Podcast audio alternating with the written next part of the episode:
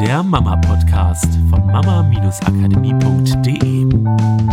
Hallo beim Mama Podcast. Hallo zusammen da draußen. Hier ist Miriam. Und hier ist Katrin.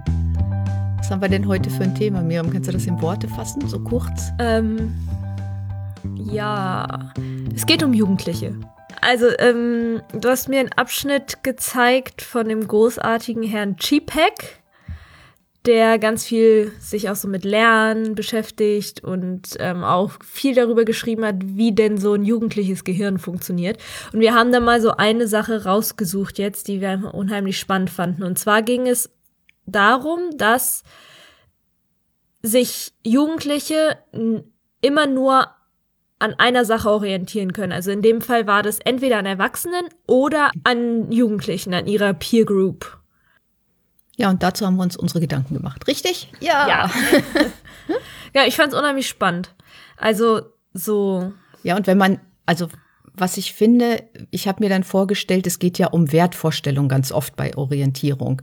Und es war für mich logisch, wenn ich überlege, ein Jugendlicher entscheidet sich zwischen zwei Werten. Er hat die Jugendlichen als Vorbilder oder die Gruppe, in der er sich wohlfühlt, als Vorbilder und die leben nach anderen Werten als die Eltern dass das in Konkurrenz zueinander steht, kann man sich ja gut vorstellen. Hm.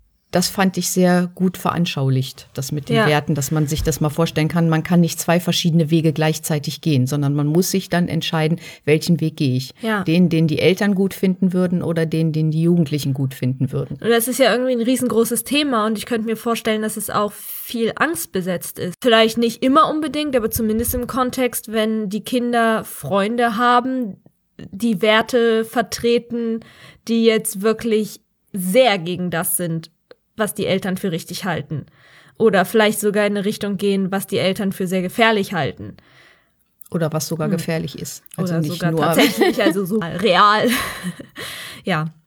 Was kann ich als Eltern tun, um vielleicht trotzdem eine Orientierung meinen Kindern zu bieten, dass sie halt nicht sich mehr an den Gleichaltrigen orientieren, die aber noch nicht so viel Lebenserfahrung haben vielleicht, mhm. sondern an mir.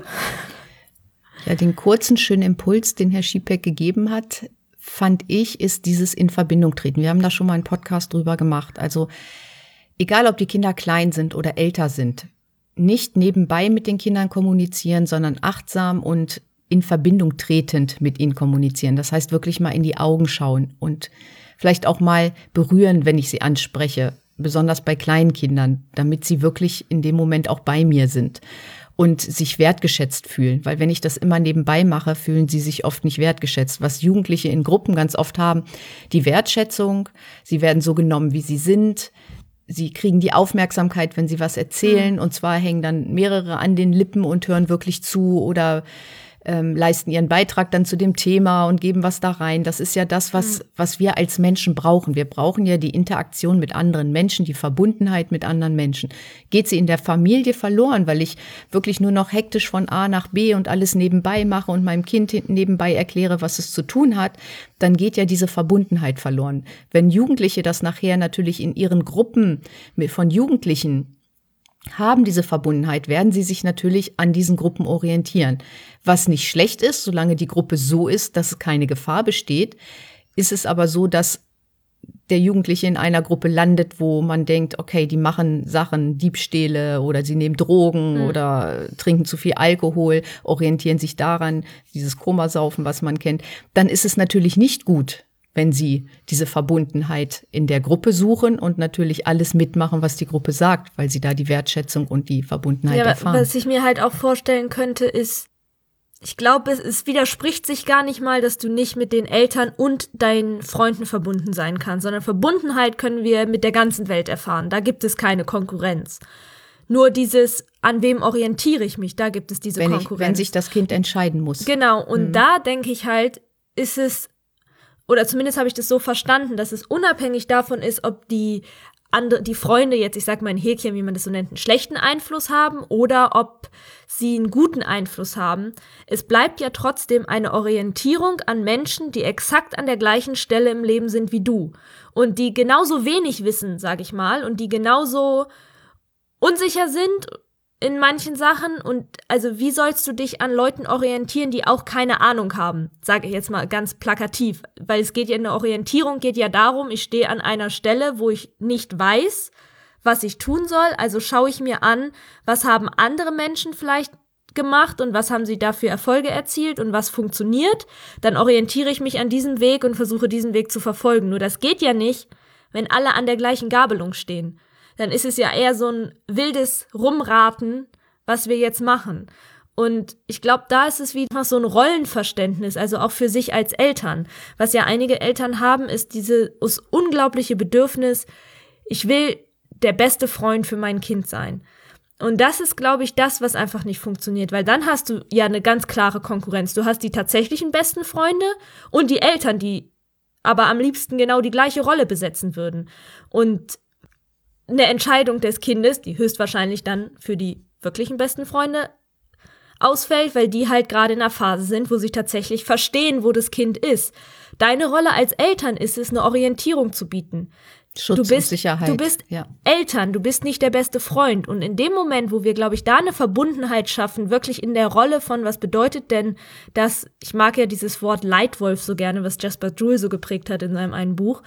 Du als Leitwolf in der Familie sind wieder zwei Rollen besetzt, die halt dann wieder einen Ausgleich schaffen und wo, de, wo dein Kind ganz, und ich glaube, das ist unabhängig vom Alter. Also bei Jugendlichen wird es halt extrem stark, aber unabhängig vom Alter deines Kindes weiß, okay, Mama und Papa sind dafür da, mir Geborgenheit zu geben, mir Sicherheit zu geben, mir eine Orientierung zu geben. Und meine besten Freunde sind dafür da, meine besten Freunde zu sein, mit denen ich durch dick und dünn gehen kann und die mich verstehen, was meine Eltern auch tun, aber auf eine andere Art und Weise. Sie verstehen mich halt eher aus einem aus einem anderen Blick, aus einer viel mehr Erfahrung heraus und meine beste Freundin versteht mich aus dem heraus, weil sie gerade exakt an der gleichen Stelle ist wie ich. Und es ermöglicht andere Gespräche, es ermöglicht andere Erfahrungen und auch eine andere Selbsterfahrung. Ich glaube, das ist enorm wichtig für sich selber, sich diesen Unterschied als Eltern mal bewusst zu machen. Ja, nicht den Weg des geringsten Widerstandes zu gehen, weil ich bester Freund sein will und Konflikte einfach auch vermeide mhm. mit meinem Kind und nicht mal eine Grenze aufzeige, ja. die wichtig ist und die das Kind dann auch mal einhalten muss. Ja, und ich, und wirklich glaube ich, dieses in Verbindung treten, dass das Kind sich ernst genommen fühlt, dass es das zu ja. Hause kriegt, was ich glaube, was auch noch wichtig ist zu Hause, ist, dass das Kind nicht für die Wahrheit sagen bestraft wird und für Lügen also wenn es Belohnt einen Vorteil von, hat, dann kann, genau, es sich so durchschummeln, dann kann es sich so durchschummeln, da ein bisschen wach zu sein, dass es immer den Vorteil darin sieht, mit den Eltern zu sprechen, auch wenn mal was schiefgegangen ist, weil das schafft Vertrauen ja. und dann hast du wieder die Möglichkeit, dem Kind Geborgenheit und Schutz zu bieten. Das finde ich sind ja, sehr, sehr wichtige Sachen. Wertschätzung. Genau. Das ist weil das ist auch wieder nichts, was in irgendeiner Art und Weise in Konkurrenz miteinander stehen kann. Und ich glaube, dass wir uns immer in die Richtung orientieren, wo wir am meisten Wertschätzung erfahren. Und wenn wir zu Hause diese Wertschätzung nicht kriegen, weil als Jugendlicher immer an uns rumgenörgelt wird, wir sind nicht ordentlich genug, wir machen unsere Hausaufgaben nicht gut genug, die Noten sind nicht gut genug, wir müssten langsam uns ja mal damit beschäftigen, was wir denn nun nach der Schule machen wollen, weil inzwischen sind wir ja, ist nur noch ein Jahr Zeit und man muss auch früh genug anfangen. Und heutzutage ist das halt nicht so, dass man sich zwei Wochen vorher entscheidet und Bewerbung rausschickt und dann kriegt man sofort einen Job. Und dann äh, trägt man auch noch die falschen Klamotten und bla bla bla oder was auch immer. Oder man redet nicht richtig und wie redest du mit mir? Keine Ahnung. Wenn man immer die ganze Zeit an einem rumgenörgelt wird oder man Druck kriegt und man darf dies nicht und jenes nicht und sich nicht frei entfalten, aber nie kriegt man irgendwie Verständnis und Wertschätzung und Mitgefühl und Genau. Ist doch klar, woran man sich als Jugendlicher dann orientiert. Wenn du aber zu Hause, glaube ich, diese Wertschätzung kriegst und auch da weißt, ich werde hier so geliebt, bedingungslos, wie ich bin, und ich werde so angenommen, wie ich bin. Auch wenn ich vielleicht ganz anders bin als meine Eltern und auch wenn ich vielleicht ganz andere Ideen vom Leben habe als meine Eltern. Aber meine Eltern lieben mich trotzdem und sie versuchen mich nicht auf ihren Weg zu zwängen. Und das hat ja auch damit zu tun, wenn da ein anderer Wert ist, den das Kind toll findet. Ein anderer Wert, als die Eltern vielleicht haben auch mal da die Kinder ernst zu nehmen und auch mal so ein bisschen Entscheidungsfreiheiten zu lassen, auch wenn ich vielleicht nicht so ganz dahinter stehe, was das Kind macht. Aber es ist nicht gefährlich und es ist die Entscheidung des Kindes, mal zu sagen, ich möchte das aber ja. mal ausprobieren. Und das ist auch auf Augenhöhe begegnen und wertschätzen. Einfach mal sagen, ja, dann probier das doch für dich aus. Da kann ja nichts Schlimmes passieren, auch wenn es nicht meinen Wertvorstellungen entspricht. Ja. Dass das Kind die Möglichkeit hat, schon ja, die eigenen Werte so ein bisschen ja. aufzubauen. Nicht, dass es sagen muss, okay, da sind aber meine Freunde und die haben andere Werte als meine Eltern, aber es sind totale Käsewerte. Selber einen Wert zu entwickeln, den mhm. das Kind leben kann. Eine letzte Sa Sache möchte ich zum Schluss dazu noch sagen, gerade halt in Bezug auf dieses deine Rolle als Eltern.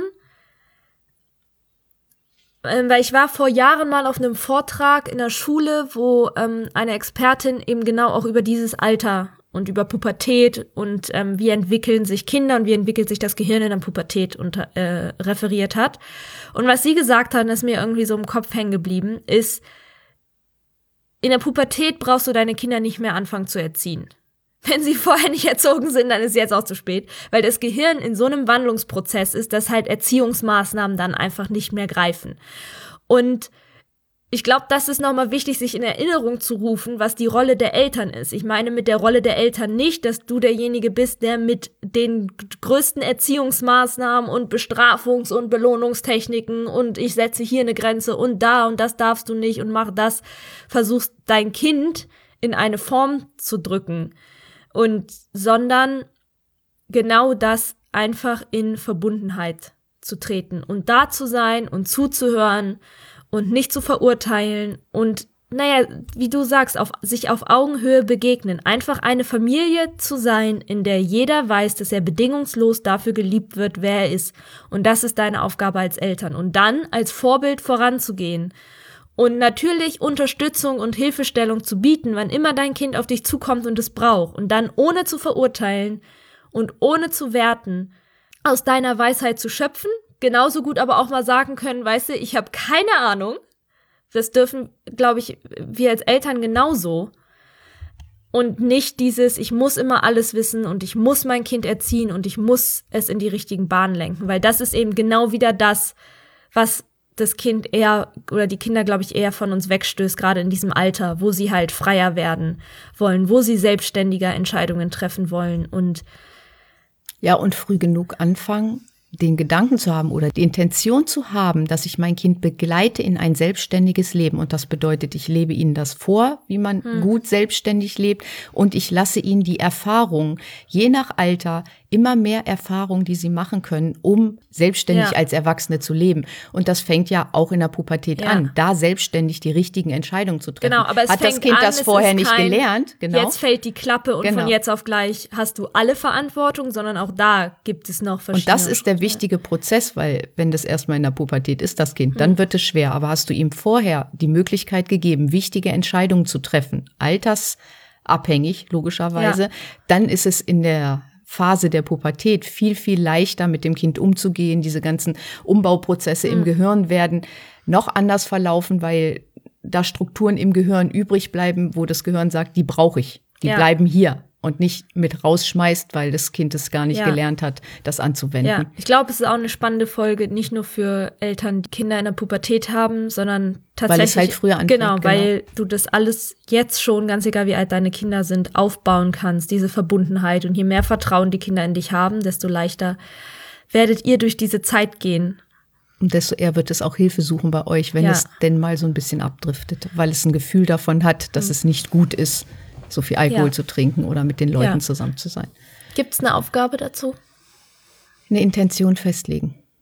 Ich mhm. finde das gut mal, je nachdem wie alt dein Kind ist, leg doch mal für einen Monat oder für eine Woche oder auch nur für einen Tag eine Intention fest, dein Kind zu beobachten, in Verbindung zu treten. Was willst du machen? Welche Intention ist mhm. der heutige Tag für dich? Gehst du mit deinem Kind besonders in Verbindung? Achtest du mal drauf, ja. wie dein Kind von der Schule kommt? Wie ist es drauf? Ist es eher deprimiert? Ist es fröhlich drauf? So einfach mal wieder da in Verbundenheit zu gehen, auch nur mit der Beobachtung. Hm. Schön. Dann bis nächste Woche. Macht's gut. Tschüss. Das war der Mama Podcast. Der Podcast, der Familien zusammenwachsen lässt. Mehr zu uns unter mama-akademie.de.